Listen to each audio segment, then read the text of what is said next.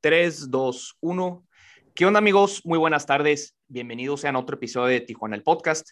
Hoy tengo conmigo a un amigo muy especial al que conozco desde pues hace más de 10 años. Con él estudié la preparatoria en, en San Diego y luego en la Ciudad de México pues fuimos muy buenos amigos, aunque él estudió en Fordham University en Nueva York, él luego se fue a trabajar. Él se llama Carlos Ortiz, Carlos Eduardo Ortiz.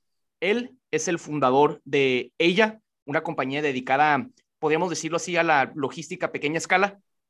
A la logística de las tiendas en línea, del e-commerce. Perfecto.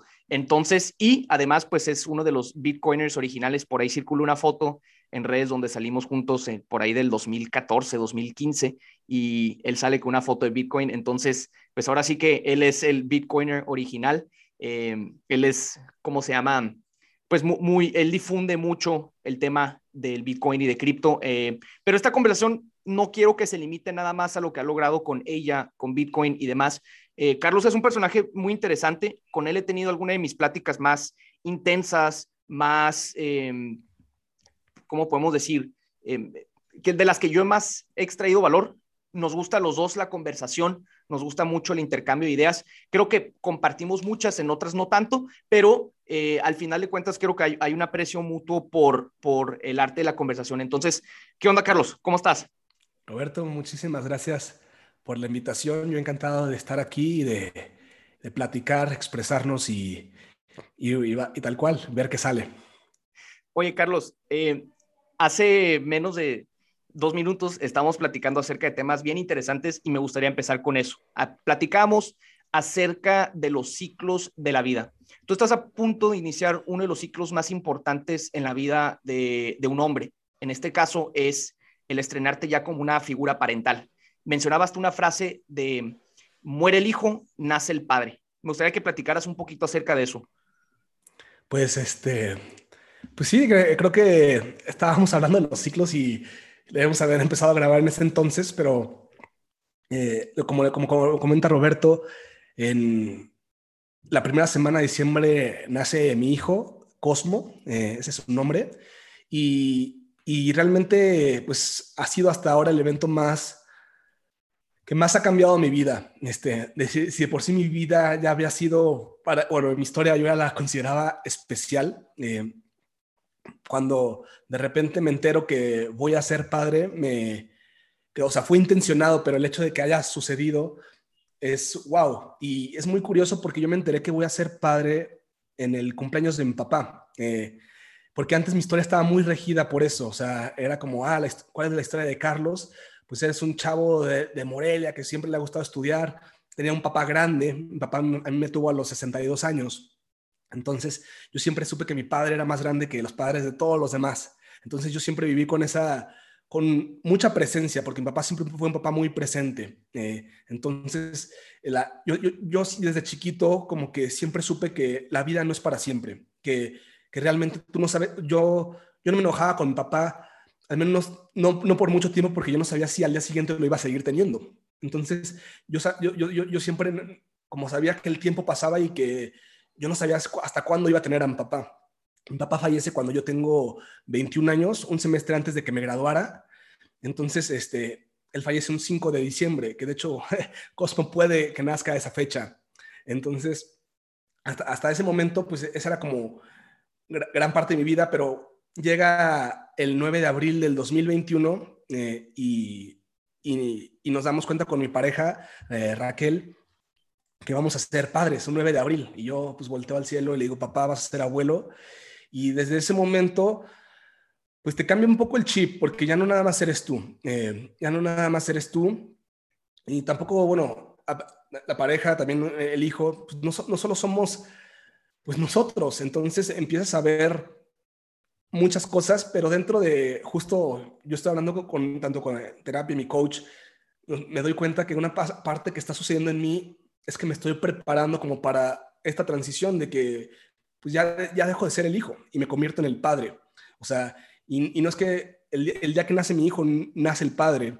Y, y, bueno, voy a tener la misma experiencia que tiene mi hijo. O sea, no, no, no llevo años siendo padre. Entonces es como, Porque últimamente me, de repente hablando con mi me veo como preocupado de, güey, nos preocupamos tanto por el futuro de nuestros hijos, de darles un buen futuro. Entonces como que te empiezas a ir mucho al futuro y, y te empiezan a entrar ansiedad de, güey, esto, esto, esto. Y el otro día reflexionando es que, güey, no se trata de darles un buen futuro. O sea, porque realmente el futuro no lo sabes. El futuro no sabes, este, eh, no, ah, no, sabes si el día de mañana, si en 80 años, ojalá sean 100. Eh, entonces lo que podemos dar es pues la presencia completa, la presencia aquí y ahora. Entonces eh, lo que podemos darles es un buen pasado. ¿Y qué es un buen pasado? Pues cuando nazca, pues estar ahí con él. Cuando el jugar, el, el, abrazarlo, el apapacharlo. entonces yo realmente quiero, de hecho, justo, o sea, estoy preparándome dentro de mi compañía para salirme de la operación eh, y como para poderme dedicar un, buen tiempo completo a, la paternidad, pero también me lleva a repensar pues muchas cosas dentro de la compañía de, oye, hay, hay más padres que son, o sea, tenemos empleados que son padres de familia, madres de familia, y pues antes yo no tenía como esa empatía hacia ellos, ¿no? Porque pues no lo había vivido pero ahora que lo estoy viviendo, sí me cambia mucho eh, la perspectiva de qué tipo de compañías también queremos crear y, bueno, justo Bitso el día, hace, el día de ayer anunció que ya dan eh, paternity, maternity leave de creo que cuatro o cinco meses.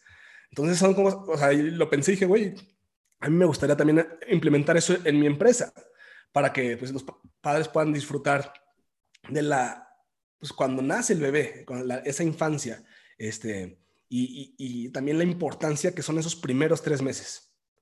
Pero, pues sí, estoy, estoy pasando por un momento muy, muy, que no es, no es podemos, podría, sí, podría decir caótico, pero también muy emocionante, también muy vulnerable.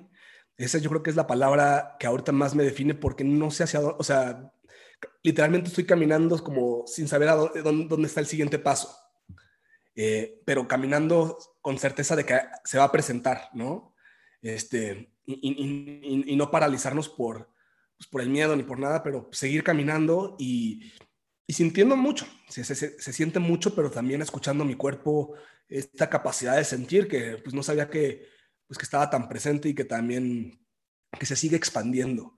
Pero creo que es muy importante, pues sí, el empezar a escuchar a tu cuerpo, escuchar a, tu sabiduría interna que todos tenemos, pero nos hemos desconectado tanto de ella que, que no, que pues vaya, no, no, nos, nos, dejamos llevar por toda la programación que nos pone nuestra sociedad, eh, el pensamiento colectivo y, y, vamos perdiendo en, parte nuestra esencia. Entonces, ahorita yo, cuando nace, cuando nazca mi hijo, voy a, voy a, nacer, voy a volver a nacer yo y me quiero redescubrir eh, con él y bueno, y con mi pareja. Entonces, yo estoy encantado de la etapa que estoy viviendo, pero sí, sí es, sí es, sí, sí es mucho y puede ser abrumador.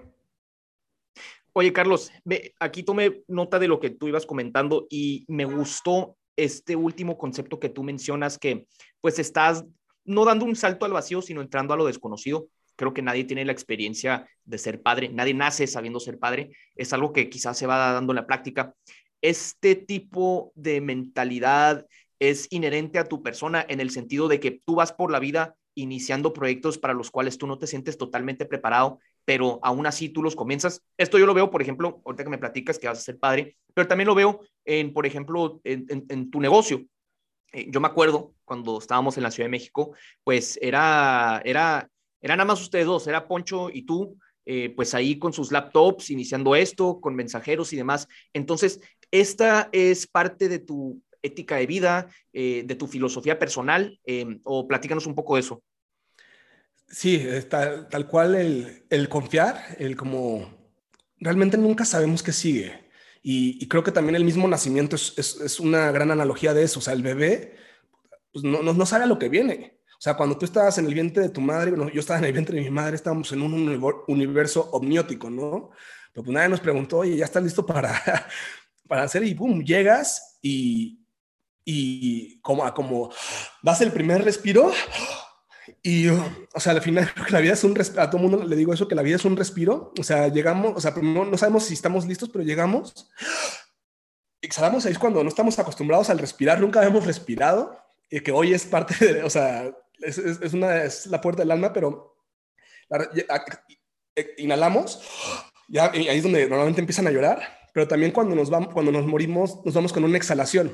O sea, la, vida al final del día fue un suspiro, ¿no? Una, una inhalación, vamos con una exhalación y, y, bueno, creo que también es muy importante qué tan consciente estuviste de tus respiraciones in between, en, en medio de esto. Pero, pero yendo a eso, pues cada vez, que, o sea, vamos caminando y, realmente pues nunca estamos listos, ¿no? O sea, la gente me pregunta, oye, ¿estás listo? Pues, güey, estoy tan listo como, como pudiera estarlo, pero, pero bueno, venga, este, ya, ya, ya se, se, va a ir presentando el siguiente paso, pero no me, no, no, no, no me puedo inmovilizar, no me puedo paralizar por, por no saber qué sigue. Este, y, y creo que antes, bueno, justo en esta etapa que estamos viviendo hoy, 2021, el cambio viene tan fuerte, viene tan rápido y es exponencial. O sea que lo que, o sea, lo que nosotros como fuimos como los millennials, los, últimos que nos tocó ver como la transición de lo análogo a lo digital, pero ahora ya va todavía mucho más rápido. Entonces, justo ahorita todas las cosas que se quieren hacer, o sea, resolver los grandes problemas y, grandes eh, preguntas, pues no se, nunca, se ha, nunca se ha hecho antes. Entonces, si nunca se ha hecho antes, no te puedes basar en, el pasado, no te puedes basar en, conocimiento antiguo porque pues no se ha hecho antes, entonces tienes que arriesgarte a hacerlo diferente, hacerlo nuevo y en una de esas puede que le atines. Entonces, también cuando pues, recién me estaba graduando y decidí emprender, yo escribía, me acuerdo en Twitter, oye, güey, o sea, nunca me he sentido tan emocionado en la vida, no sé lo que sigue, pero venga, eh, vamos a ver, y, creo que cuando te dejas que, que, la vida te sorprenda, eh, e, eso, eso, pues es cuando te traen los mayores regalos. Pero si queremos tener ya como que todo controlado, de cierta manera, tiene que ser así, o sea, em, pues no va a funcionar. La vida te va a dar madrazos y te va a enseñar que, que, güey, que no tenemos control sobre nada. Absolutamente nada, nada, no tenemos control. O sea, entonces, que aquí es donde pues yo creo que compartimos un poco de la filosofía estoica de, ok, o sea, de, qué si tengo control, ¿no? Entonces, que, bueno, hasta eso podemos decir que no tengo, pero bueno, la atención, la respiración, nuestras acciones, em, las reacciones ante la vida. Eh, una frase de que me encanta de Víctor Frank, que escribió el, hombre en busca de sentido. Él habla que pues, el libre albedrío se encuentra entre, en, ese espacio entre el estímulo y la reacción. O sea, realmente a nosotros, a la vida nos pasa, ¿no? Pero el cómo reaccionamos, pues ahí hay un pequeño espacio. Entonces, ahí podemos decidir si, si, reaccionar o, tomar otro rumbo. Entonces, eh, creo que sí es muy importante, bueno, eh, eh, sí es parte de mi filosofía de vida, vivir, o sea, sin, sin expectativas, vaya, dejar que la vida me vaya sorprendiendo. Entonces, pero también para esto es muy importante como ser congruente con pues, mi, mi ser auténtico y, y cuando dejas que la vida te sorprenda, o sea, ni siquiera tus sueños más grandes, se, este, la vida te va a sorprender con sueños mucho más grandes de los que tú tienes hoy. O sea, entonces, e, es, eso es muy bonito dejar como que la vida se vaya desdoblando. Que, pero para, para que eso pase, creo que pues, uno tiene que, pues sí, como que preguntarse a sí mismo y no a nadie más, porque nadie te puede decir qué es lo que tú quieres. O sea, solo tú mismo tienes esa respuesta. O sea, no te la puedes preguntar a un gurú, a tu mamá, a tu papá, amigos, a la sociedad, el, el qué quieres tú. Entonces, una vez que ya como que empiezas a hacer esa búsqueda hacia adentro y saber cuáles son los valores con los que tú reaccionas, actuar desde ahí y, y confiar que la vida pues la vida, como siempre, va, va, va, a pasar de la mejor manera que tenga que pasar. Em, en la adversidad y, no en la, y también no en la adversidad. Entonces, he, aprendido mucho a confiar en, en, el universo, en la vida, en, en, en el tiempo de las cosas, eh, pero también he, aprendido a confiar mucho en, mí mismo y, y, en, y en, en, lo que yo a veces creo que es la, mi verdad. Oye, me, gustó un concepto que ahí tú utilizabas, no sé si en la pasada intervención, acerca de la programación que la sociedad te implanta en tu mente, en tu forma de actuar, de tal manera que a veces está coartada la misma libertad de pensamiento em, de cada persona, incluso sus percepciones están pues totalmente bombardeadas por todo tipo de programación que quizá no es necesariamente lo que tu persona quiere.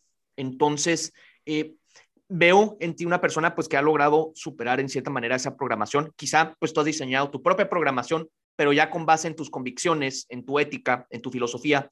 Entonces, em, no sé de qué manera tú has logrado esto, porque a mí, a mí que me preocupa, yo veo a una sociedad del siglo XXI temerosa, ansiosa, em, con, con, una actitud de incertidumbre en torno al futuro. No son todos, sí una gran mayoría, pero existe una pequeña minoría optimista del futuro, que está preparado para todo lo que se viene, em, que pues quizá yo te podría identificar con, con, dentro de este grupo. No sé si podríamos platicar un poco acerca más de, de este tema. ¿El tema de las programaciones o de lo que vemos en la sociedad que mucha gente se siente... Pues mira, yo siento que ahorita estamos viviendo una pandemia más allá de la salud, también a, a, a nivel mental, eh, precisamente por, esta, por esta program estas programaciones que tenemos. Eh, estamos tan desconectados de nuestro ser que, que, que, esta programación empieza desde tus padres, ¿no? Pero también a tus padres los programaron. Entonces, ¿cómo, cómo puedes empezar a tú llegar a tu propia verdad? Pues es, creo que también, no sé si es, tiene que ver con la persona, porque hay gente que está mejor, o sea, la, la, la frase de la ignorance is bliss eh, es, es cierta, güey. A veces mejor estamos en la ignorancia que confrontar ciertas verdades que son duras que, que yo creo que todo el mundo le va a llegar, o sea, cada quien está a su ritmo y cada quien va a llegar a su propio tiempo, este, a, a, a esas realizaciones que te vas a encontrar contigo mismo. Y creo que no me acuerdo si era Camus el que decía esto, que te vas a encontrar contigo mismo y ese día va a ser el mejor día de tu vida o el peor día de tu vida. Eh, pero, pues, empieza con el cuestionamiento, ¿no?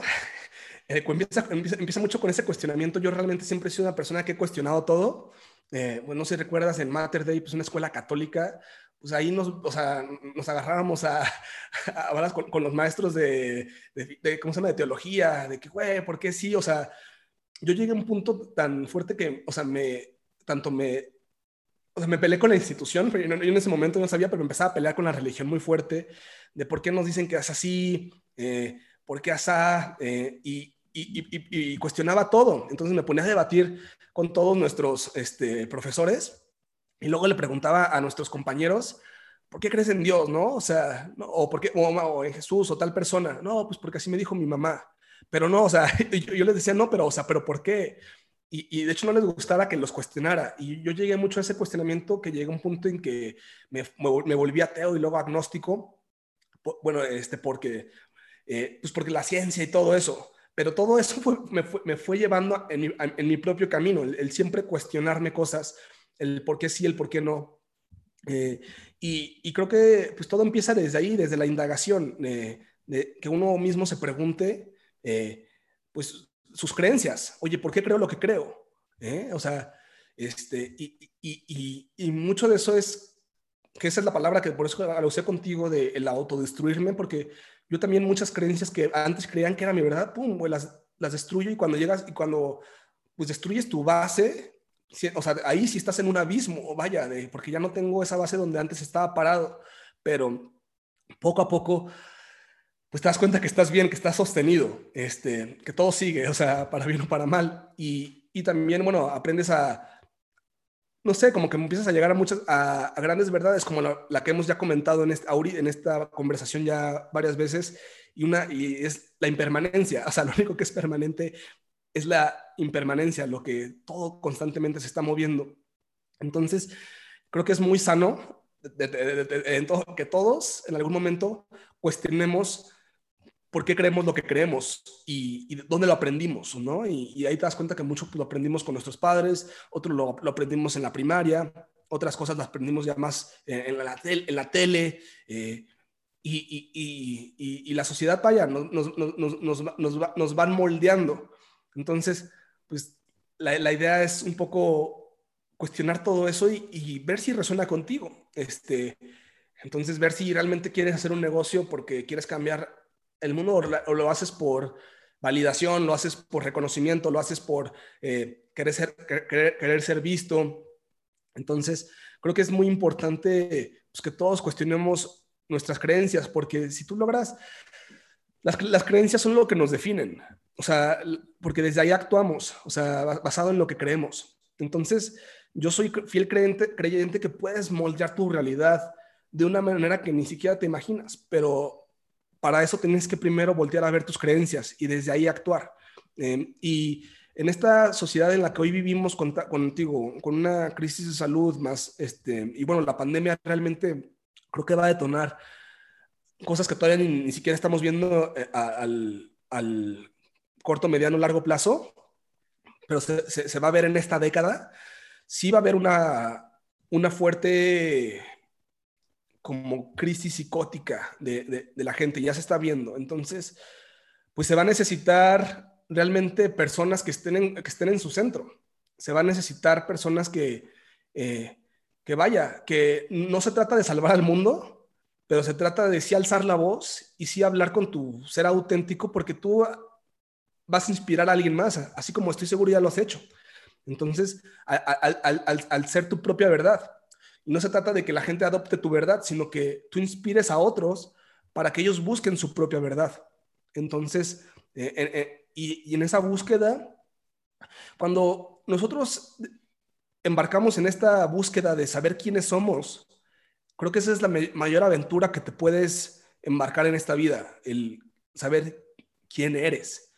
O sea, quién, quién, quién es Roberto Quijano, quién es Carlos o Eduardo Ortiz, o sea, pero más allá de quién soy, entonces, es, es una pregunta que no tiene respuesta, pero medítala y, y te vas a ir encontrando pues, que eres todo que, que, y, que, y, que, no eres, y que eres nada. O sea, eh, eh, no, está, no estás separado de la existencia, eres parte de la existencia. Entonces, y, y, bueno, o sea, creo que aquí podría seguir, pero creo que sí es importante que, pues, que cuestionemos eh, que que nos sintamos incómodos también de vez en cuando. Y, y, pero hay, hay, gente que no está dispuesta a cambiar sus creencias. Entonces, y está bien, este, pero la idea es que, pues, regresando a esta, a esta frase de que lo único que es permanente es la impermanencia, pues también, o sea, nosotros tenemos que estar constantemente cambiando, porque si no la vida nos va a llegar y nos va a dar un guamazo. Y, y, y, normalmente así es como aprendemos con los guamazos, ¿no? Eh, pero, pero sí se necesita, en mi opinión ahorita, que la gente más que nunca, y creo que lo, lo ha pasado, la pandemia mucha gente los llevó hacia adentro. Los llevó, o sea, no, no, no hacia el externo, sino hacia adentro. Y desde ahí empezar a actuar. Eh, pero eso, eso es algo que, que no puedes forzar a nadie, vaya, o sea, eso tiene que venir de uno, tiene que nacer de uno. Y, y como no puedes forzar al, al, caballo a tomar agua, ¿no? Solo, o sea, pero lo puedes llevar al río. Eh, entonces, sí es un tema importante y creo que pues tú lo estás haciendo también muy bien, o sea, constantemente te cuestionas este, pues tus, tus, ideas este, y, y, las estás reforzando, pero a veces hay que destruirlas para, para que salga una mejor idea. Sí, totalmente. Me, me, fascina a mí el concepto de la autodestrucción. Quizás un concepto medio incómodo para la gente y platicábamos acerca de cómo este concepto mucha gente o yo lo redefino como reinventarte, redefinirte, pero ya siendo brutalmente honestos, se trata de autodestrucción. Es como dicen que el cuerpo humano cada cierto tiempo, eh, eh, o sea, las células de tu cuerpo se... Cada siete años. Cada siete años, exactamente. Entonces, físicamente cada siete años eres una persona diferente. Entonces, eso habla de un proceso evolutivo, pues orgánico, pero pues también se puede dar en el campo de, la mente, en el campo del pensamiento. Y como lo, que tú dices, pues, o sea, el, humano tiene la capacidad de cambiar, y, pero muchas personas no están dispuestas a hacer el cambio, em, sobre todo en un contexto donde ellos adjuntan su identidad con ciertos pensamientos, dígase religiosos y políticos, y por lo tanto se aferran a esas ideas en vez de analizar otras posibilidades que les pueden ser de, mayor provecho, de mayor beneficio para sus vidas. En mi caso, yo creo que desde pequeño eh, o de adolescente me fui dando cuenta de que para mí, en lo personal, el mejor camino era la, la autodestrucción cíclica, en el sentido de que quien era yo hace seis meses o hace un año es una persona muy diferente. A pesar de eso, creo que sí me he ido aferrando a ciertas ideas, pero cada vez soy más consciente de que debo pues analizar cada rubro de mi vida para yo poder em, ir cambiando. Em, pero creo que la pandemia fue la gran oportunidad para muchas personas porque se detuvo la vida, se detuvo la sociedad, se detuvo la economía. Entonces muchas personas tuvieron la oportunidad de poder reflexionar. Creo que yo me incluyo dentro de ese grupo que tú comentas, donde pues yo utilicé ese tiempo para determinar si yo iba por buen camino, qué cambios podía hacer eh, y sobre todo me, me dio un sentido de urgencia porque el tiempo de vida es limitado, tienes limitados años eh, de existencia para tú hacer lo que tú quieres. Entonces, pues para mí fue un llamado de atención que me tenía que poner las pilas.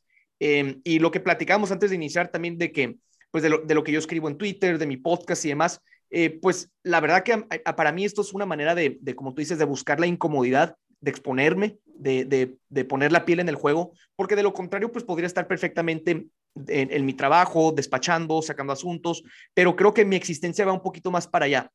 No termino de entender cuál es el propósito de todo esto. Yo solamente me presento todos los días para hacerlo y pues ya más adelante veremos em, los, los, beneficios, si los hay, em, o los aprendizajes. Entonces, ¿tú por qué crees que una gran mayoría de las personas se rehúsa a cambiar?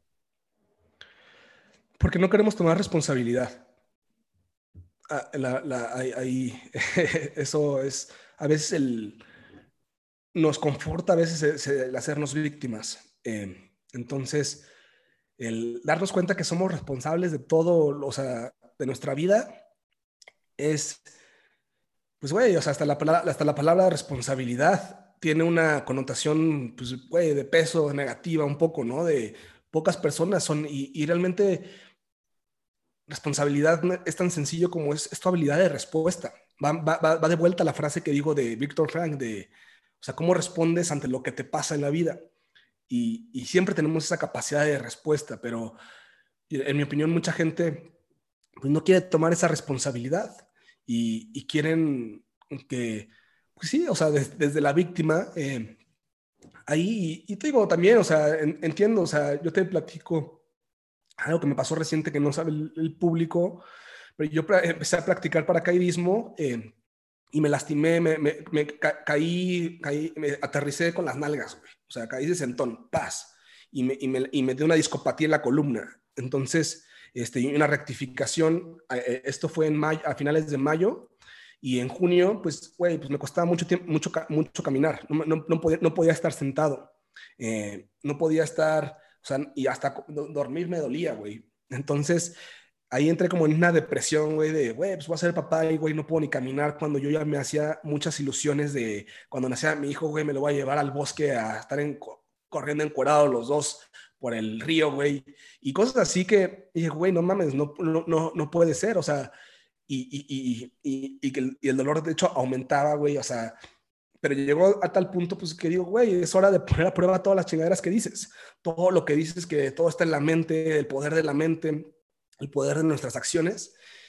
Y aunque me costó un, poco este, llegar, a, llegar a, o sea, tomar acción, o sea, porque sí duré como unos días tirado eh, y, como queriendo culpar a la vida de, ah, o sea, eh, esto, pero güey, yo, yo, yo, yo, lo busqué, ¿no? o sea, venga, o sea, y, y, ahí es como algo que ayuda muchas veces es cuál es el diálogo interno que tienes y cuáles son las preguntas que normalmente te estás haciendo. Y muchas veces no estando las respuestas lo importante, sino las preguntas que te haces. Entonces, pues, yo me estaba, como me, daba cuenta de mi diálogo, diálogo, diálogo interno de, ah, ¿por qué a mí? O sea, cosas así. Y tu mente es una chingonería, tu mente te va a encontrar siempre una pregunta, una respuesta, por esto, por esto, por esto, por esto. Entonces yo a la gente le digo, o sea, siempre también, güey, cuida mucho tus preguntas, o sea, o sea, no sé, ¿por qué, no sé, ¿por qué no puedo hacer esto, no? Güey, la mente te va a encontrar respuestas. Entonces, una manera de reconectar eso es parafrasear la pregunta, o sea, o ¿qué me quiere enseñar esto? O ¿cómo puedo hacer esto? En lugar de decir, ¿por, qué no puedo hacer esto? Mejor, ¿cómo puedo hacerlo? ¿no? y así como, pues como te digo, tu mente es una chingonería, tu mente va a encontrar respuestas. Entonces, eh, pues eh, yo ya, entonces digo, ok, es hora de poner a una vez lastimado y todo, este, ya eh, fui al neurosurgijano y todo, me querían operar, y dije, no, ni madres, o sea, ya al menos que el plano no pueda, dije, pues es hora de aplicar todas estas herramientas que vengo aprendiendo, es hora de, de, ponerlo a prueba, para esto vengo entrenando, ¿no? Y pues venga, pues, todos los días, agradecimiento, ¿no? O sea, y en, los últimos cuatro meses, pues lo que pasó fue que me fui recuperando, pero lo que revivió en mí una convicción muy grande que ya estaban haciendo era la, la conexión del mundo invisible con el mundo que vemos. ¿Y, qué es a qué me refiero con el mundo invisible? Me refiero pues, al campo de las emociones, los pensamientos, que aunque no los vemos son bastante reales. Entonces, ¿qué, qué estás constantemente cultivando eh, eh, en este mundo invisible? Entonces, pues la, primera hora del día, ahí hay, cierta, tu, tu, cerebro está en ciertas frecuencias que le, es mucho más fácil mandar todo al subconsciente. Entonces, cuando lo primero del día es, puta, gracias por ya tener este cuerpo sano, agradecer. El agradecimiento es, yo creo que la mejor herramienta que, que podemos utilizar, o sea, tenemos los seres humanos, este, en lugar de estar en, este, pidiendo, o sea, en lugar, yo no, yo no, yo no, yo no pedía, yo, yo agradecía, o sea, yo decía gracias por, por, eh, por estar sano, pero pues bueno, obviamente no, no paraba ahí, o sea, me despertaba y me empezaba a hacer mis estiramientos. Em, em, em, eh, empecé con un mobility coach y me cambió la vida. Este, me doy cuenta que también el, estiramiento es una parte fundamental. ¿Por qué? Porque y, y, y, bueno, pasaron los meses y yo estaba cada vez con más fuerza. De repente, ok, ya puedo aguantar 30 minutos sentado sin que me duela la espalda. De repente, y lo que pasó, a mí me gusta mucho meditar. Y antes, cuando, cuando recién pues, me, estaba el accidente, dejé de meditar porque, pues bueno, podía estar sentado. Se puede meditar acostado, a mí en lo personal, no, no, no, me, no me, como que me quedo dormido, aunque lo que sí puedo hacer acostado y también les recomiendo mucho que también lo, lo hice cuando no podía estar sentado, era ejercicios de respiración. Y los que les recomiendo mucho es el, el método de Wim Hof, eh, que es este también cuate que también he aprendido todas sus técnicas y las la sigo eh, aplicando en mi vida. Pero entonces, pues, como, conforme va el tiempo, pues vi como mi, mi estado se, e, empezó a mejorar y cada vez pues, iba fortaleciendo eh, pues mi cuerpo, iba cambiando esto y de repente hasta, hasta los fisioterapias se me quedaban viendo, güey, ¿qué estás haciendo? Porque está funcionando. Eh, y, y, y ya entonces, pues simplemente dejé de, me, replanteé todo lo que estaba viviendo. Entonces, en lugar de preguntarme por qué a mí, digo, ok, ¿qué, es lo que esto me quiere enseñar? ¿no? ¿Qué es lo que e, esta, esta situación me está queriendo enseñar? Ah, ¿Qué es lo que esta emoción eh, me quiere enseñar? Y, bueno, vaya, todas las tragedias, las realidades que son bendiciones, son bendiciones disfrazadas, pero no, las vemos hasta que pues, las cruzamos y yo al principio sí, como que me, al principio me quejaba, pero dejé de esa mentalidad de quejarme y me puse a actuar. Ahora, sí es muy importante el mundo invisible, pero también es muy importante la acción. O sea, ninguna funciona sin la otra. Entonces, eh, eh, empecé a, ahorita ya, tiempo después veo la bendición en esto. Eh, aprendí muchísimo sobre mi cuerpo, aprendí muchísimo sobre movilidad, eh, aprendí, por ejemplo, que la, la, fascia, ¿no? La fascia es, es un, conecta toda nuestra piel con todos nuestros músculos, con todos nuestros huesos y órganos. Y, y, no la podemos ver, pero es como esta playera, vaya. Pero nos pasa la vida, ¿no? Se acumula el estrés, se, acumula la, se acumulan los golpes, se acumula este, las emociones. Y lo que no nos damos cuenta es que se nos hacen nudos. Entonces, por ejemplo, esta playera que tengo aquí, pum, de repente es como, imagínate que fue a mi fascia, y de repente aquí se me, se me hace un nudo, güey. Y de repente este brazo ya no lo puedo mover bien. Y, y, lo, y, peor es que dices, no, pues no, ya no puedo mover, pero no, es porque aquí tienes atorado algo. Y, pues, y literalmente he aprendido que pues, el cuerpo, el cuerpo guarda toda, tiene una memoria somática, una memoria que guarda todo lo que te ha pasado en la vida desde que naciste. Inclusive no, antes de que nacieras, sino desde que estabas en el vientre de tu madre. Entonces, pues me di cuenta que había mucho trabajo que hacer había mucho que conocer dentro de mí, que, a pesar de que yo sentía que ya sabía bastantes cosas, me di cuenta, siempre regreso a la, misma, güey, no sabes nada, no sabes absolutamente nada. Em, y, y, y, sí, este, y, y bueno, entonces así creo que de esa manera, o sea, uno replanteándose y viendo, viéndolo como, ¿qué me, qué me quiere enseñar esta situación eh, difícil en mi vida? Y, y cuando si tomamos esa, como, e, esa, esa perspectiva de que todo nos viene a enseñar algo, pues como que ya estamos un poquito más dispuestos a, a, verlo correr, ¿no? Y, que las enseñanzas lleguen, pero si, nada, si no estás con esa mentalidad y, güey, ¿por qué a mí? Pues, güey, realmente te, estás este, ahogando y te estás cavando tu propio hoyo. Entonces, es importante. Oye, Carlos, eh, hablando de ciclos, por lo que percibo, pues ya eres una persona mucho más espiritual, religiosa que lo que eras o lo que éramos durante la prepa. Yo me acuerdo durante la prepa, pues yo en mi caso, o cuando nos conocimos, que creo que fue en Junior, cuando tú entraste a Mother eh, pues los dos nos llevamos porque compartíamos mucho esas ideas. Eh, yo en ese entonces igual, yo me identificaba como ateo, eh, yo era un, un, rebelde de la religión en el sentido de que a mí también como tú me gustaba argumentar y sobre todo ya pensándolo bien o viéndolo en retrospectiva, para mí lo que me movía a hacer de esa manera era cuestionar, era cuestionar lo que sucedía a mi alrededor, cuestionar el por qué todas las personas pensaban de, de tal manera. Y, y, pues quizá yo me dejaba llevar mucho por, por la evidencia empírica, que yo quería ver que las cosas se dieran en el mundo material para poder tener em, evidencia de su existencia. Entonces, pero ya con el tiempo comienzo a revaluar mis pensamientos, quizá em, en, torno a la espiritualidad y demás, em, comienzo ya conforme crezco a entender su utilidad Em, eh, para una persona, te da un compás moral, te da un sentido de, de, responsabilidad, te da, no sé, te puedes tú, tú identificar con, con, con esa parte espiritual de ti. Pero aquí el tema es, yo lo fui descubriendo a lo largo de estos años haciendo cosas, estando allá afuera.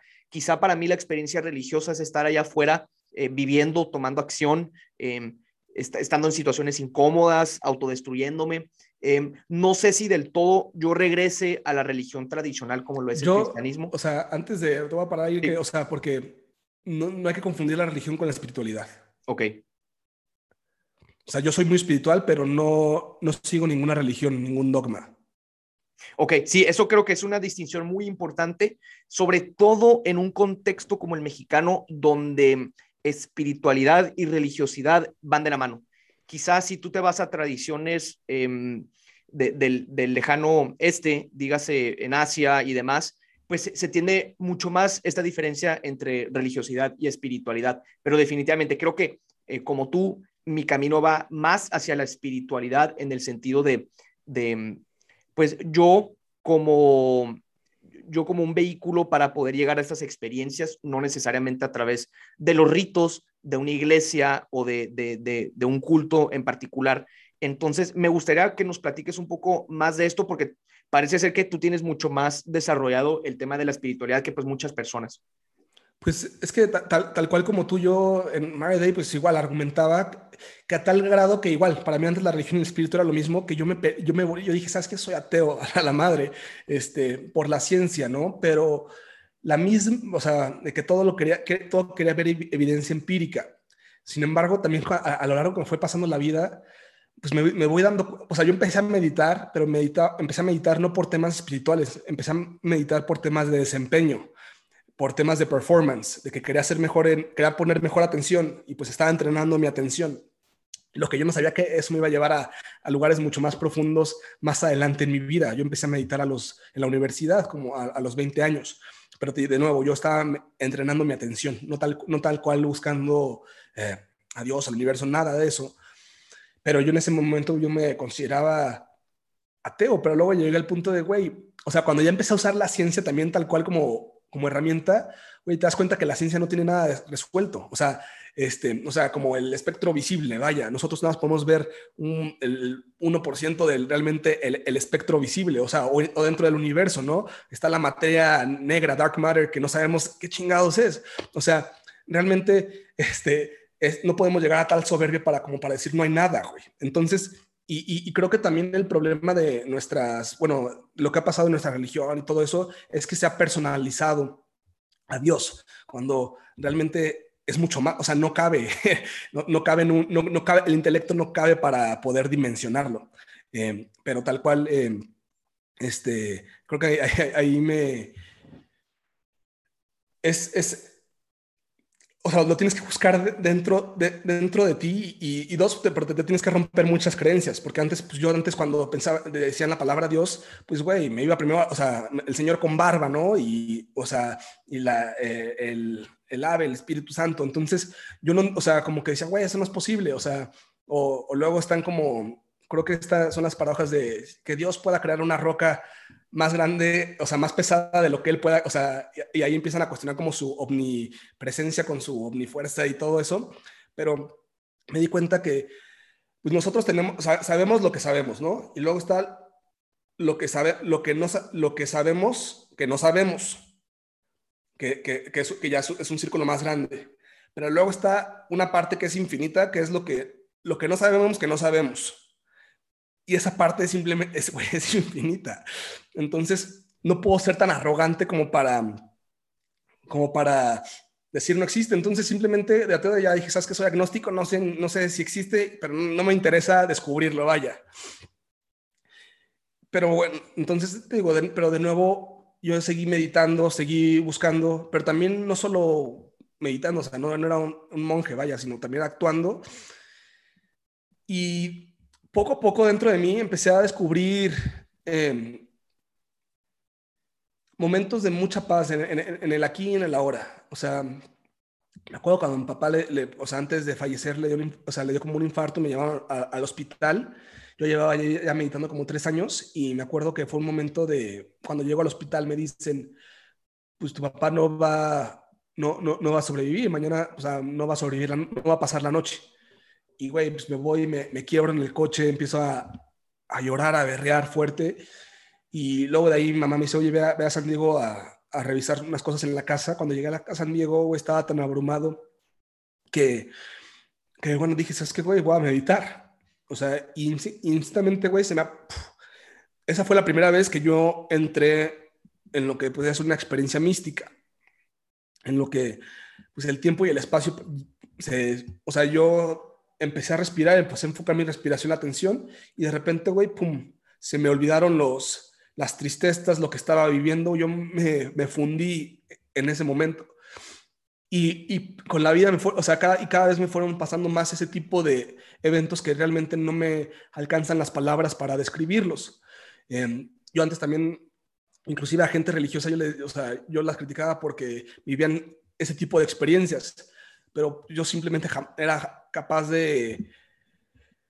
Pues sí, no, no, no, no, las había vivido hasta que me empiezan a pasar y me doy cuenta que, que sí, o sea, he tenido, he tenido en mis meditaciones simplemente que cuestiones que van más allá de las palabras y que me he dado cuenta que, vaya, que la vida, que la vida es un milagro, que la vida, el que, en el que nosotros estemos aquí teniendo esta conversación y que todo haya pasado eh, va más allá de la aleatoriedad. Y, y, también el hecho de que tú estés vivo, que yo esté vivo, o sea, nuestros ancestros se tuvieron que haber encontrado y vivieron por todo para que esto pasara. Entonces, el, el, hecho de que esto sea como más como un acto random eh, de, de, aleatoriedad, pues te das cuenta que hay una inteligencia mucho, muy, muy superior, o sea, la, la inteligencia infinita, así le, así le llaman muchas veces en, en, en el este, el gran misterio, pero realmente va más, o sea, primero yo tuve que haber roto todas mis creencias para poder volver a llenar mi vaso. Y, y, ese vaso se llenó pues con la, con la experiencia misma, con la vida, eh, con el asombro, este, de llegar y ver una flor y ver su geometría, el, el ver a nuestro cuerpo. Y, y, ahorita que voy a ser padre, pues ver el milagro de la vida eh, pasar, este, el hecho de que nuestra Tierra esté en una parte del sistema solar, en un punto exacto, porque si está un poquito más, o sea, más, más para allá, pues nos cagamos de frío, un poquito más cerquita del sol, güey, ya nos, ya, ya, no, ya, ya, ya, nos quemamos. Y entonces, pues la, la, la me, me, me, fue llegando y simplemente me, me abría a simplemente conectar, pero pues, o sea, lo que yo puedo llamar Dios, pues pueden ser el universo, este, y, y, es tan chiquito como está en todo, está en ti, o sea, también mucha gente dice, pues, güey, tú eres Dios, cabrón. tú eres Dios, o sea, eh, y, Dios está conociendo a sí mismo cuando tú te estás conociendo a ti mismo. Entonces, eh, eres conciencia, güey. Entonces, eh, creo que, creo que pues por ahí fue mi, no fue un camino así como, ah, o sea, no fue, no, no fui yo buscándolo, esa experiencia, me pasó y, y me fueron pasando más. Y, y simplemente ahora pues empiezo a ver la vida como un milagro cada vez que me despierto y el hecho de que recuerde todo eh, cuando estoy caminando y estoy pisando y estoy sintiendo. Y el hecho, o sea, todo creo que pues sí, que sigue, o sea, es, vaya, es inexplicable y, y, creo que también para eso me, costó mucho trabajo porque tuve que dejar un poco, a veces dejar un, el intelecto a un lado un poco, la razón a un lado un poco porque simplemente no cuantificaba, pero empecé a sentir. Entonces, pues me permití eso y, hoy en día, pues sí, lo, lo o sea, iba, iba, iba de la mano con este mundo invisible. Entonces, cualquier experiencia que tú quieras vivirla, pues víbrala. O sea, eso de buenas vibras, la, la gente le da, este, mucho, le da risa, pero sí es verdad, porque todo es vibración. Todo, todo, todo es vibración. O sea, inclusive al, al nivel más chiquito que tenemos, que es el átomo, este, pues todo se está moviendo constantemente. Y también, bueno, cuando, y también inclusive la ciencia me empezó a, a, dar la razón en muchos aspectos. Por ejemplo, un, aspecto en que la ciencia me da la razón, bueno, no sé si sabes, pero el Big Bang lo descubrió un jesuita, este, eh, Lemaitre, este, pero también si te vas a, ya a, este espacio físico, pues nosotros estamos hechos pues, que de, células que a su vez están hechas por moléculas, que a su vez por, por átomos, y estos átomos, eh, pues está el núcleo y luego están este, los protones, los electrones, y los electrones pues están eh, girando alrededor de, de, este, del núcleo, pero güey, eh, o sea, científicamente hablando, el, el átomo es, o sea, 99.99% espacio o sea, está vacío. Entonces, ahí, o sea, entonces ahí es cuando te empiezas a preguntar, güey, ¿cómo, es posible si se siente tan real, no? la, la, la, la, materia, pero si te vas a la... está completamente vacío y te das cuenta, pues sí, también igual a la, la, la, fórmula de Einstein, ¿no? De la, energía, E igual a... Eh, este, eh, este, MC al cuadrado. E igual a M al cuadrado es el cuadrado, o sea, pero que todo es energía. Entonces, este, pues un poquito abriéndome ahí, también, sabe, o sea, siendo lo suficientemente humilde para saber que no lo sabemos todo, o sea, que lo que no sabemos, que no sabemos es infinito. Entonces, llegar con una creencia como tan arrogante, en mi caso, cuando eh, no hay nada, no existe, o sea, puta, güey, o sea, que luego como que dije, güey, pues es que, o sea, o sea, yo platicando inclusive con mis amigos que también era así como que, güey, ok, pero dejemos a un lado atrás la Biblia y el, el, cuate, el, el, cuate, güey, ¿qué había antes del Big Bang? no, no tengo ni idea. Este, o sea, muchas cosas que son todavía inclusive inexplicables para la ciencia. Entonces, creo que, pues poco a poco, eh, creo que eso vale la pena eh, estudiar eh, eh, eh, esas cosas que no podemos ver. y, creo que, bueno, creo que una frase de Nikola Tesla era cuando empecemos a, estudiar esos fenómenos no materiales, vamos a avanzar años luz como sociedad. Oye, Carlos, em, digo, con la confianza que te tengo, em, yo sé que tú pues has experimentado mucho con la exploración de la conciencia, por decirlo así. Eh, sobre todo con, con, el uso de, de pues de, de, y demás. No sé si es un tema que te gustaría comentar, sobre todo porque eh, es un tema que a mí me, me, fascina, es un tema que me parece fascinante, es un tema que hemos descartado precisamente por, pues quizá nuestra cultura hoy en día no valore tanto esas herramientas como si lo hacían otras culturas en otros tiempos, o incluso dentro de esos tiempos si hay culturas que todavía lo practican. Para mí se me hace una faceta sumamente interesante, sobre todo en un contexto donde cada vez más tú ves en instituciones de salud de renombre o institutos de salud mental donde empiezan a considerar estas herramientas, pues precisamente por sus beneficios eh, mentales y pues son, son una parte más de el tú poder explorar la totalidad de la conciencia. Eh, no sé si quisieras platicar un poco acerca de esto. Creo que pocas personas en nuestro círculo o en nuestro ambiente quieren platicar de esto, pues porque todavía existe un tabú alrededor de estos temas. Entonces, no sé si quisieras tú platicar este tema o... yo, he encantado de platicar de, de, este tema porque cuando empezó, o sea, cuando empecé a meditar y empecé a, a experimentar estos como estados místicos, pero igual, o sea, con la pura meditación, me empezó a llevar a, aprender de, de, otras cosas y yo encontré, pues, eh, eh, o sea, me volví un estudiante de todo. De la, eh, entonces yo empecé a leer este, textos médicos de la India, del taoísmo, del budismo, empecé a volver a leer la Biblia, pero, y, creo que todas las religiones tienen un aspecto esotérico, y muchas de, o sea, inclusive muchas de, las religiones este, inclusive también, o sea, Platón y Aristóteles, pero no, no lo hablaban, pero mucho de, creo que de sus, realmente sus, cuando se volvieron las personas fue porque hicieron un ritual, eh, tomaron soma, este, pero bueno, e, e, e, estas medicinas, plantas de poder, eh, psicotrópicos, pues son una de las herramientas, de las muchas que hay, que una, una, una maestra mía las, llama tecnologías sagradas, tecnologías de lo sagrado. ¿Y qué son estas tecnologías sagradas? Son tecnologías que te llevan de nuevo a tu centro. Entre ellas está la meditación, o sea, está el yoga, está la, el, el, baile, la música, eh, el sexo, este, están las, las plantas de poder, están las temperaturas extremas, tanto frías como calientes, como un temazcal como un baño helado. Todas estas son herramientas que se llaman tecnologías sagradas, pero son herramientas que yo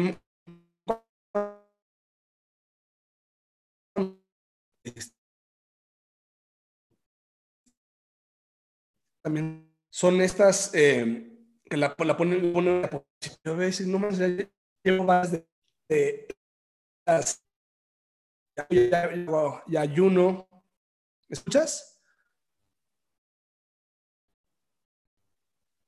Ya, ya te escucho bien. Se cortó por un momento, pero si podría repetir los últimos 10 segundos estaría de lujo. No manches, el internet no quiere que hablemos de esto. Qué coincidencia, ¿no? Conexión perfecta hasta ahorita. pero vas. Nos está escuchando los Big Brothers. Que, bueno, no despierten. A, pero no, entonces te platicaba de, de, estas tecnologías sagradas y cuando yo veo la diapositiva me di cuenta que ya había hecho varias, pero entre ellas, pues, este, sí, este, llega al punto en que dije, ¿sabes qué? La primera planta sagrada con la que yo tuve fue con la, que mucha gente no, no sabe que es sagrada, pero se las, aquí se los comento, la, la es una, también es una planta de poder, nada más que la hemos prostituido tanto que, que bueno, también ha, ha perdido eso, o sea, de hecho hemos, también, o sea, de hecho muchas plantas del tabaco también para ciertas eh, pueblos originarios este, es el, el abuelito sagrado. Entonces, eh, realmente muchas de estas plantas sí, sí tienen, pues lo que, una de las cosas que nos ayudan es que nos amplifican la conciencia, nos y no es tanto que alucines, es que empieces a ver más. Eh, y dos, pero también nos ayuda muy, y pues a veces es muy fácil cuando estás en esos estados, pues sí, romper y matar tus ideas. Entonces, a mucha gente ha tenido, pues sí, se cambian su vida porque se dan cuenta de, de algo que era tan obvio, pero que no, que no lo habían visto, o, llegan a, a, ver traumas eh, de cuando estaban chiquitos y los, y los logran sanar. Entonces, el, el, tema de los psicotrópicos es un tema eh, de mucho respeto, eh, porque sí, sí, hay mucho riesgo también, o sea, hay, personas que no deberían de tomarlo, no, no, es para todos. Eh, y dos, este, no porque lo tomes vas a cambiar tu vida, al final estas medicinas te van a, te van a mostrar cosas dentro tuya, pero tú al final tienes que tomar la acción, ¿no? Entonces te pueden decir, güey, pues ya, este, renuncia a tu trabajo, o, no tanto que eso, sino por, no, no porque renuncies, sino porque tal vez no te, no te gusta. O sea, eh, no tampoco se trata de que vayas a tomar una, una de estas medicinas y ya te vuelas un hippie y te pierdas. Pero todo, eh, eh, este, este, este, tema, este tipo de cosas se tienen que abordar con mucho respeto se recomienda mucho también antes de esto tener una práctica meditativa o una disciplina, no ni siquiera tiene que ser meditación, puede ser el caminar, puede ser el yoga, puede ser las respiraciones, puede ser deporte, pero porque cuando las experiencias son muy fuertes, pueden ser muy fuertes y hay, y hay, muchas medicinas de las que podemos hablar. O sea, está la, la, la, la, ayahuasca, está el, el, el, jicuri, que es el peyote, están los honguitos, que es la psilocibina, eh, está también unas que son ya sintetizadas como es el, LSD, este, está también, bueno, el, el, famoso sapo, el bufalvarius eh, de, de, Sonora.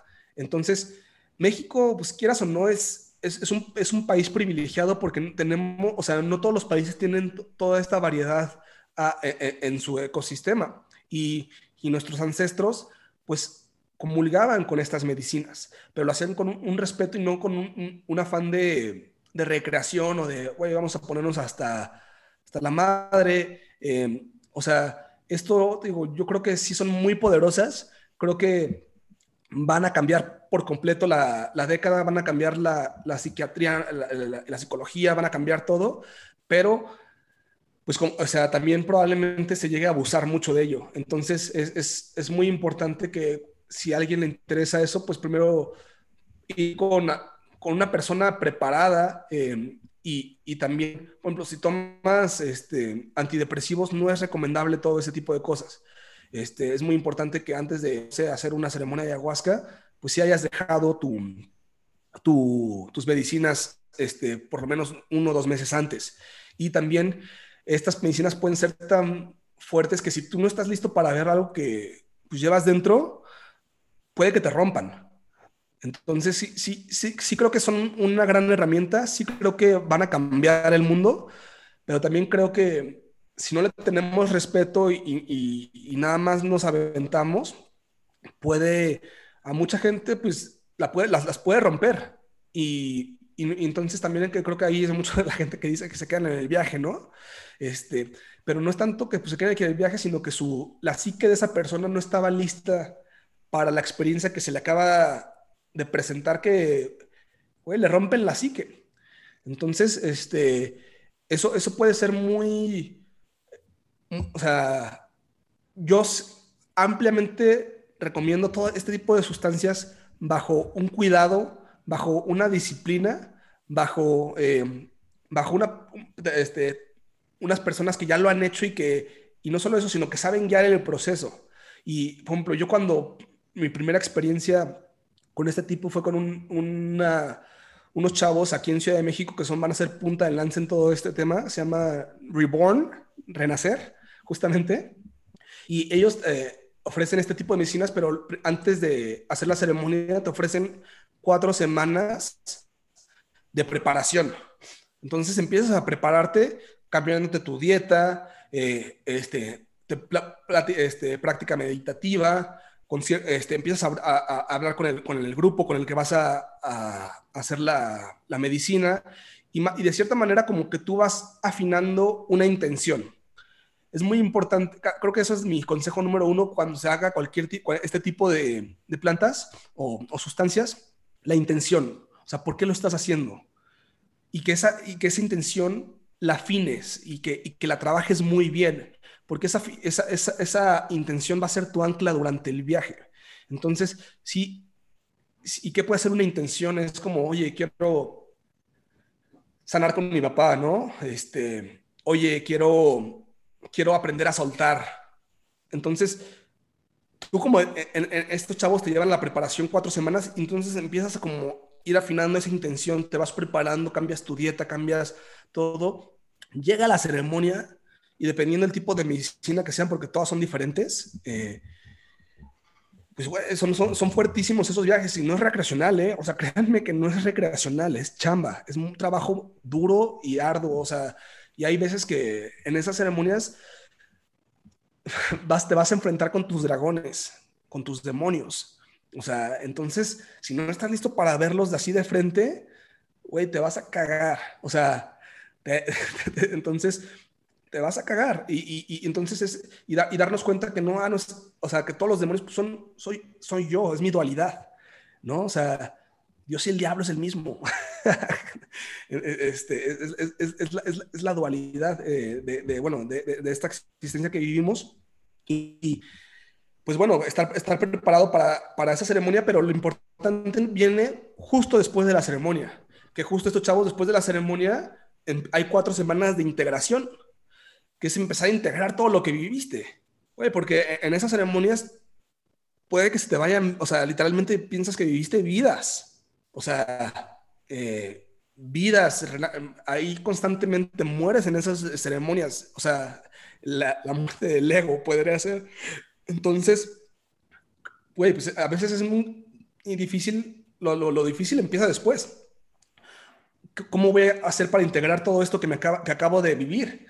O sea, y luego de hecho se te va olvidando. Entonces es muy importante pues estos cuates te guían en, toda la integración, que es este, desde empezar a escribir, hablar con tu grupo, y porque muchas veces en el grupo tú no sabes, pero la, la pieza, tu rompecabezas la tiene alguien más. Y cuando estás escuchando a alguien más, pues te estás reflejando. Entonces te das cuenta que pues, todos somos espejos. Eh, entonces estas medicinas claramente son muy, muy poderosas y puede que te tome después de, una, de tomar una ceremonia años en integrarla, pero ahí es donde empieza el verdadero trabajo entonces, también abordarlas con mucho respeto y, bueno, también ya cada quien sabrá en su camino, pero tampoco que te claves, vaya, porque, o sea, que, ah, una ceremonia, pues vamos a la siguiente y a la siguiente y, no sales de ceremonias. Entonces ahí, ahí ya también se vuelve pues, una adicción, eh, tal cual. Este, dicen que, o sea, que, es más difícil que se haga con estas sustancias, pero pues eh, conozco a gente que, pues sí, que va a ceremonia ceremonia y yo, ¿en qué momento vas a integrar todo lo aprendido? ¿no? Entonces, claramente es un tema que va a venir a revolucionar eh, la psicología y creo que, o sea, yo en lo personal hasta voy a empezar a, entrenarme para poder inclusive más en años, este, no ahorita, eh, poder inclusive dar medicina,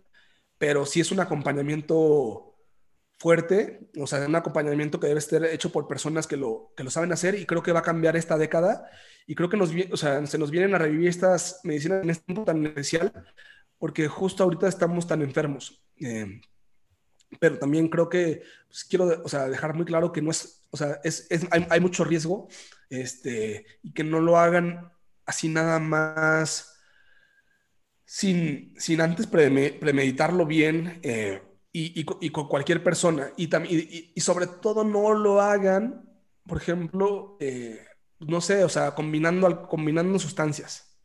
O sea, eso tampoco. Entonces, que le tengan un respeto que, y, no es recreacional, es chamba, es, es chamba interna. Eh, pero sí creo que, creo que a, a mucha gente, o sea, yo conozco amigos que son otras personas y han han descubierto su esencia gracias a estas medicinas. Ahora estas medicinas solo nos vienen a recordar lo que ya realmente somos y son una herramienta más. Eh, entonces, creo que si, si alguien siente el llamado, eh, pues este, yo les recomendaría a estos cuates de la Ciudad de México que son, se llaman Reborn. Ellos cada cierto tiempo tienen eh, este protocolo de cuatro semanas de preparación, la ceremonia y cuatro semanas de integración en, el cual vas acompañado durante todo el proceso, la ceremonia, estás siempre acompañado, estás contenido eh, y, entonces, pero no, no hacerlo, si, si, si lo vas y, no sé, el cuate que el chamán que lo está haciendo, la persona que lo está haciendo, se está grabando un poco, ¿ah? Yo sí te escucho bien. Ah, eh, si la persona no te vibra, o sea, en tal cual, o sea, tú sientes, esta persona no me cae bien, güey, para en este momento. Entonces, sí es, es, muy importante también, como, bueno, esto lo menciona ya Michael Pollan en otros libros, el, el, famoso set and setting. O sea, no, o sea, tienes que sentirte eh, en confianza con las personas que lo estás haciendo, en el lugar en el que estás haciendo. Y, y dos, bueno, si ya estás por hacerlo, cuando estés en ese proceso, suelta, confía. Y, y cuando estás en ese proceso, también, la, también mi recomendación más grande es lo que ya venimos diciendo, para bien o para mal, esto va a pasar. Y, o sea, y puede ser porque, lo digo porque puede que estés en un momento de éxtasis, güey, así, así, güey, viviendo, te, te, fundiste con el cosmos, güey, te volviste parte de todo, la felicidad extrema, Entonces, saber, güey, para bien o para mal, esto va a pasar. Entonces, saber que eso también es efímero. Pero también si llega un momento en el que te la estás viendo negras, o sea, estás viendo, estás en el hoyo y, güey, se te, están se te aparece el diablo, vaya. Y, y todo eso, y, güey, respira y observa. ¿Qué te quiere enseñar esto? Y esto también va a pasar. Entonces, si tú, si no, si, si, tú no te clavas, en, o sea, y también deja, güey, deja, ahorita no intentes racionalizar lo que está pasando, no intentes de, ah, esto me pasó porque mi papá, mi mamá, no, no, no, ahorita, güey, deja a un lado la razón y vive, o sea, presencia, respira, esto también va a pasar, esa es una buena herramienta para, digo, para los buenos momentos como los buenos, malos momentos y ayuda, ayuda a todo, ayuda a que si ya has hecho Wim ayuda, si ya meditas, ayuda y, y probablemente pues la medicina te va a mostrar lo que tienes que ver. Eh, pero sí, de nuevo, lo, recomiendo con, que lo aborde, se aborde con mucho, mucho respeto, que se busque personas eh, profesionales como eh, el equipo de Reborn, que te digo, son terapeutas que llevan más de, de 30 años haciéndolo y bueno, y estudiaron bajo este, bajo este, este cuate que, Steve, ¿cómo se llama? Groffman, que es el, uno de los punta de lanza en todo esto. Eh, entonces, hay ciertas personas que sí están calificadas para hacer este tipo de ceremonias. También hay, ciertos chamanes que, güey, son unas personas impresionantes, pero, eh, o sea, sí, es muy cierto todo esto y sí va a cambiar la década, pero de nuevo, respeto. Pero creo que, o sea, no hay palabras para describir lo que puede lo que puede ser una, una experiencia de esto. Eh, y vaya, si quieren más de esto, pues les puedo recomendar varios podcasts que ya aquí mi amigo Roberto me, nos deje promocionarlos aquí, eh, de, donde se hablan a fondo solo de este tema, pero es un tema que, que vaya, que, que de hecho pues les puedo recomendar los libros si quieren nada más la, parte intelectual de, cómo, de esto, cómo funciona, pues de Michael Pollan, eh, la, tu, este, How to Change Your Mind. Y, y, la, de, y la más nueva es de, creo que tu mente, eh, This is your mind, es la, This is your mind on plants. O sea, ¿qué, qué, qué es lo que está pasando en tu cuerpo este, cuando estás en, en pues la, la, ciencia detrás de esto, ¿no? O sea, cuando te metes la molécula de la psilocibina, empiezas a secretar mucha más serotonina, o sea, todo el tema, si a alguien le interesa todo el tema este, más científico de qué es lo que está sucediendo en el, en el cuerpo, estos dos libros se los recomiendo de Michael. Eh, pero sí es, es, muy, es muy interesante y, esto es una de las tendencias que va a venir a cambiar esta década. Fíjate que te tengo que agradecer porque yo llegué mucho más tarde a todos estos temas. Yo siempre fui muy precavido con el tema de las sustancias quizá crecí yo en una casa, en una sociedad, en un círculo donde pues todo esto era visto como herramientas del demonio. Em, no había el por qué salirse de uno mismo y explorar otros estados de conciencia, pero conforme fui madurando, ya fui explorando y estudiando y pues tenía contacto con amigos como tú que podía tener mucho más experimentación con este tipo de, sustancias. Entonces, yo poco a poco me he ido adentrando en este mundo no soy tan conocedor como tú. he probado sustancias, em, las uso para, como tú bien dices, amplificar los sentidos, amplificar la conciencia, poder lograr y obtener ciertas ideas, ciertos insights que quizá en un estado normal de conciencia no los podría haber obtenido. Y, por ejemplo, yo hace como un mes eh, probé por primera vez la psilocibina, no me pegó, no sé si no estaba listo. No ¿Hiciste sé si microdosis? No, no, fue, fue dosis normal. Yo me acuerdo un amigo me dijo, cómete la mitad eh, porque te vas a volver loco. Y un amigo me dijo, cómete, cómete todo. Y me comí todo. Eh, estuve yo en, un bosque pegado al mar. Eh, estuve descalzo todo el tiempo, caminando, meditando, tenía donde anotar. Y que quizá me, quedé como, como novia en el altar esperando a que llegara el momento, pero creo que me lo tomé con mucha calma, no me desesperé, dije quizá no fue el momento, quizá la sustancia no era la correcta, pero cuando menos yo ya perdí el miedo de, intentarlo.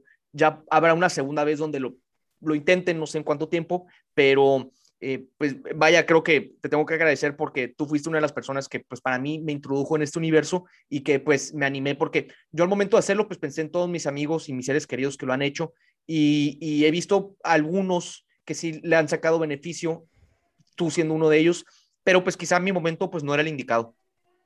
Exacto, es cuando tenga que llegar y, que nadie, que todos los que nos escuchan, si en algún momento, o sea, que nunca se sientan presionados por hacerlo. O sea, cuando cada quien siente el llamado, vaya, y es, es algo de uno mismo y, y, que, y cuando lo hagan, pues disfrútenlo, eh, este, lo que sea que vaya a venir, porque te digo, puede ser muy, puede ser fuerte, también puede ser muy... Y hay, y hay de todo, hay, hay todo tipo de, de, sustancias y también diferentes dosis, etcétera. Eh, pero sin, sin, duda, sin duda alguna, eh, son herramientas que bueno, que afortunadamente te digo, se están decriminalizando, etcétera, pero también ahorita al, ser auge, al ser, al ser, eh, podemos, pues, se puede repetir lo que también se ha pasado en, otras épocas, que empezamos a, abusar. Entonces, muchas de estas plantas vienen a enseñarnos eso, a, reconectar con la tierra, a reconectar con nuestra madre y, y, y todo, pero si, si al final lo usamos para nada más drogarnos tal cual, o sea, y, nada más evadir y todo, pues no, no, no, no, vas a sacar nada bueno, pero, pero si estás listo y, llevas una intención de, güey, pues vamos a ver qué, qué más, eh, qué más soy, quién más soy, eh, pues te puede, puede, te, puede, te, van los, como los honguitos, eh, la psilocibina, pues la personalidad que los como rige son como los niños santos, así, les, así se les conoce. Y, y vaya, es, es, interesantísimo también conocer todo el mundo de, de los, del fungi. No sé si te has visto ese, el, documental, el documental en Netflix de Fantastic Fungi. No. Pues bueno, te lo recomiendo altamente. ¿Por qué? Porque el mundo pues, de los hongos, de los, del fungi, y no, nada más no hablo nada más de la psilocibina, sino hablo de todos, las, o sea, una, el hongo, que el champiñón que te comes en tu casa, vaya, o el reishi, o el lion's mane, o todas estas también nutrópicos. Eh, el reino fungi es más viejo que el reino vegetal, inclusive, güey. Eh, este, eh, entonces, el reino fungi también dicen que vienen de, es el, es el USB del cosmos. Entonces, las, entonces está bien cabrón porque cuando tú empiezas a, aprender de cómo, se, cómo estos hongos se, se reproducen, y aparte, y, lo más interesante es que también se reproducen de, pues de los desechos, güey. O sea, lo vuelven a, y lo vuelven a hacer, pero también abajo, del, abajo de la tierra crean la, una red que se llama de mycelium, y es como una red neuronal mucho más avanzada de lo que de lo que entendemos es la red por la que se comunica todo. O sea, hay un internet mucho más profundo. O sea, tú cuando llegas a un bosque y estás caminando, hoy todos los árboles del bosque ya saben que estás ahí, güey. O sea, por, no, no, no, nos damos cuenta, pero todas estas plantas, este reino vegetal, güey, está vivo y se comunica, pero en gran parte, pues lo que se comunica pues, es por estas redes que generan los, el fungi y, y, ya, entonces cuando tú haces su comunión con, el, con la psilocibina, te estás adentrando también a ese mundo. Entonces, eh, está muy interesante porque, pues, o sea, si cada planta, o sea, estas plantas de cierta manera también tienen una conciencia propia. Por ejemplo, los honguitos pues, son los niños santos, ¿no? Este, la ayahuasca es la madrecita, este, Pachamama, Tonantzin, Gaia, eh, la serpiente, eh, este, Cali, ¿no? El, el, peyote es el padre. Entonces tienen como esa, o sea, entonces cuando tú, cuando tú haces comunión con estas plantas, de repente estás escuchando como tu voz, pero escuchas una voz también externa. Pero no, es como la planta hablándote. Entonces, son, muy, son bonitos. O sea, ahí también la planta te va a enseñar, si te quiere hablar, te va a hablar. Si no te quiere hablar, no te va a hablar. Si no es más, si no te quiere mostrar nada, no te va a mostrar nada. Pero también hay otra medicina, por ejemplo, la, el, el LSD, que es una molécula de la psilocibina sintetizada.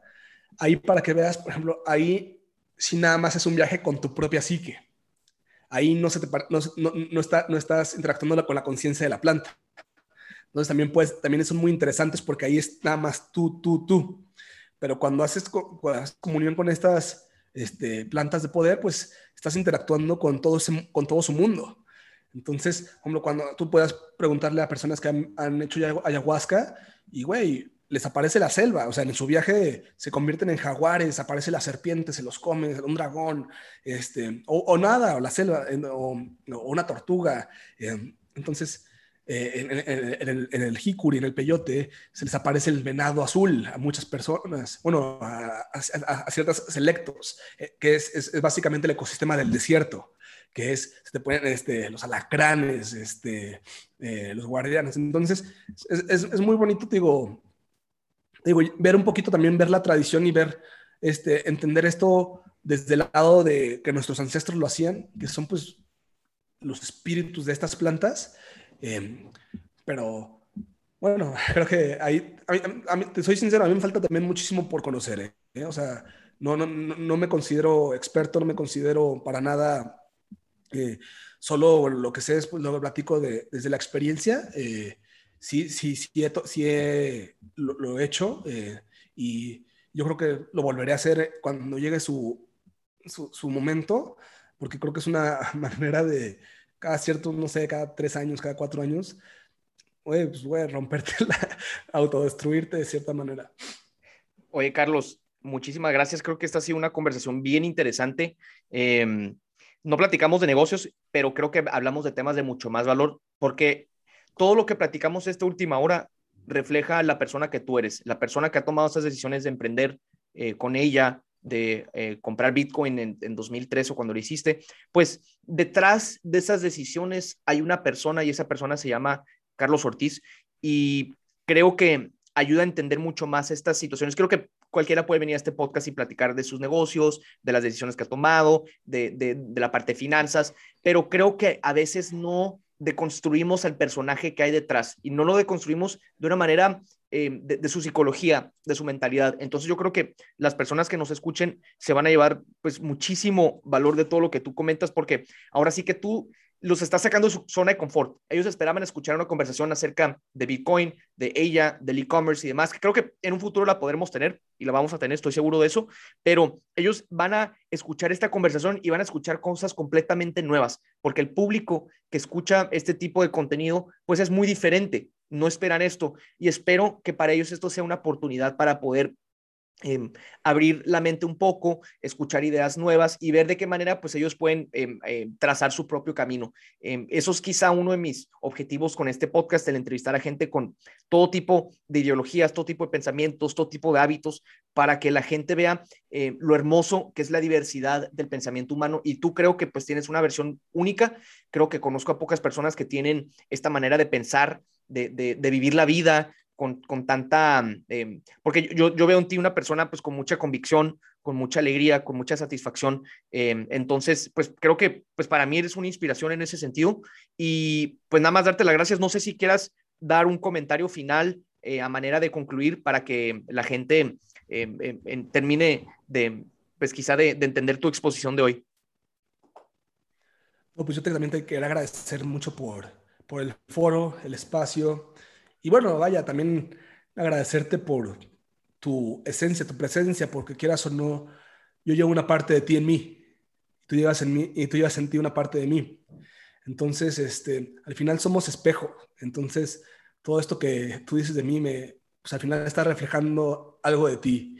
Y, y vaya, y, creo que, pues sí, aunque pudimos haber hablado, y bueno, lo hablaremos porque también creo que hay bastante valor en, en en Bitcoin y por qué me atrae Bitcoin y lo cripto, que es mucho la soberanía del ser, este, que también me encanta la soberanía fina, este, tanto, pues sí, que al final que hagamos negocios, que cambiemos el, el país y todo, pero hay que primero revisar aquí adentro para que lo que salga sea realmente auténtico y no sea algo que pues nada más nos programaron, ¿no? Este, entonces, también yo creo que pues sí va a ser de bastante valor. Eh, el que, el que esté listo para escuchar lo que tenga que escuchar, lo va a escuchar. Y el que no, también, perfecto. Y cada quien llega a su momento. Y bueno, pues muchísimas gracias, Roberto, y espero coincidamos de nuevo. Claro que sí, esta va a ser la primera de muchas conversaciones eh, con Carlos Ortiz, fundador de ella, Bitcoiner original, eh, explorador de la mente y otros estados de conciencia. Muchísimas gracias, te deseo lo mejor, eh, pues ya en tu pronta, el pronto regalo que te va a dar el universo, que es ser padre. La, la próxima vez que conversemos, ya sería otro Carlos porque, pues sí, ya, ya habrá nacido el padre. Ya serás otra persona, pero quizá tu esencia pues siga siendo la misma. Entonces... Ah, eso eh, sí, eso siempre es la misma. Pues Carlos, mil, mil gracias por tu tiempo. Sé que eres un hombre ocupado y pues con todo esto encima, eh, te quiero dar las gracias. Espero pues nos veamos pronto. Un abrazo. Igualmente.